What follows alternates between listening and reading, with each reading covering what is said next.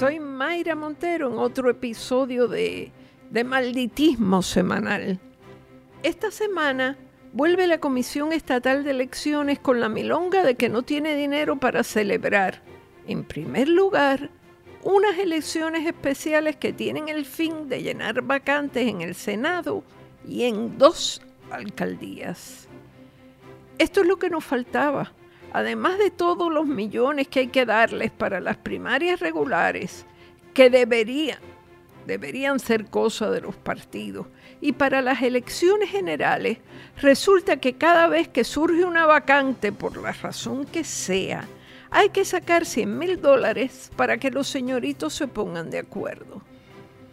Es que no tienen medida, no tienen proporción de nada, ni se hacen cargo de lo que está pasando en el país, ni de que no hay transportación hacia las islas municipio, ni de que estamos abrumados por los apagones, ni de que las calles están llenas de hoyos, ni de nada de nada. Ellos en su mundo. Y nadie va a piquetearlos, claro. Nadie. Su problema es que necesitan más de 100 mil dólares para allá mismo, para ayer. Pues tienen, abro comillas, elecciones especiales. Y lo pongo entre comillas porque es vergonzoso. Elecciones que, por supuesto, a la mayoría de la gente le importan un pepino. El comisionado electoral del PNP que se gana un dineral como el resto de los comisionados, dice que los fondos van a aparecer, que es un asunto que tiene que ser atendido y que no hay de otra.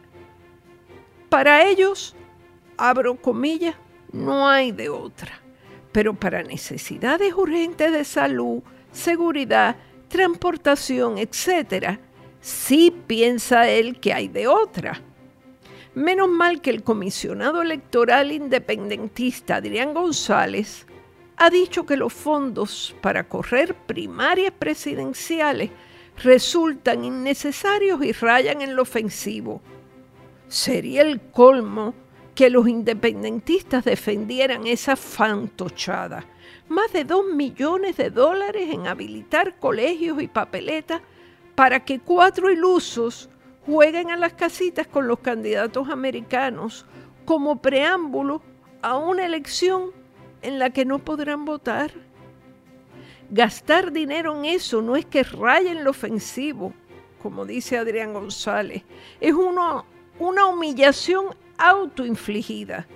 Y luego, claro, necesitan como 15 millones para las primarias locales. Pero ¿en qué mundo viven ellos? Las reglas del juego cambiaron.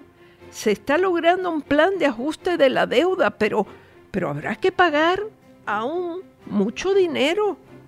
Ya lo dije una vez y lo repito, los partidos tienen que buscarse la vida el hecho de que estén con los ánimos por el suelo y que a pesar de eso, o a causa de eso, le salga un candidato cada dos por tres, como en el Partido Popular, no es problema de los demás.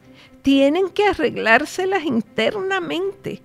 Que salgan con latitas y se paren en las luces, o que se metan en un coliseo, en un parque de pelota, y que salgan de allí con un candidato.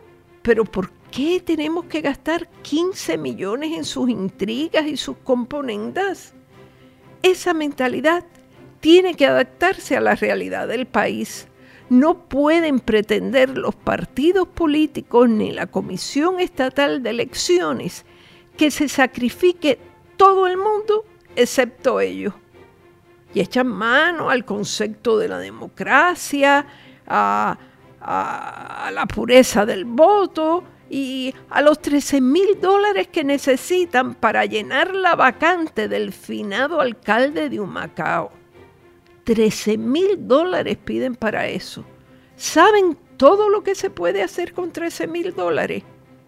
Pues eso tiene muy preocupado al comisionado electoral del Partido Popular, que no le den ese dinero para llenar la vacante de Humacao. Pues que lo ponga él, caramba como una contribución personal y solidaria, ¿por qué los tiene que poner el pueblo?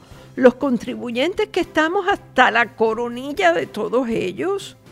van como nenes chiquitos donde la Junta de Control Fiscal lloriqueando porque necesitan más y más dinero. Claro, ojo, si no existiese la Junta, el gobernador de turno ya los habría complacido, aunque tuviera que empeñar los zapatos de todos nosotros. Y díganme que no es así. El llanto se incrementa a medida que va pasando el tiempo.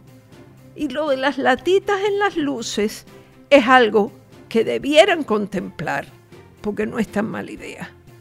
Así que, que hasta la próxima semana. Muchas gracias.